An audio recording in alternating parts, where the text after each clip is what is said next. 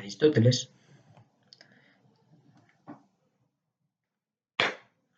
Aristóteles fue un filósofo, polímata y científico nacido en la ciudad de Estagira, al norte de la antigua Grecia. Es considerado junto a Platón el padre de la filosofía occidental y sus ideas han ejercido una enorme influencia sobre la historia intelectual occidente por más de dos milenios.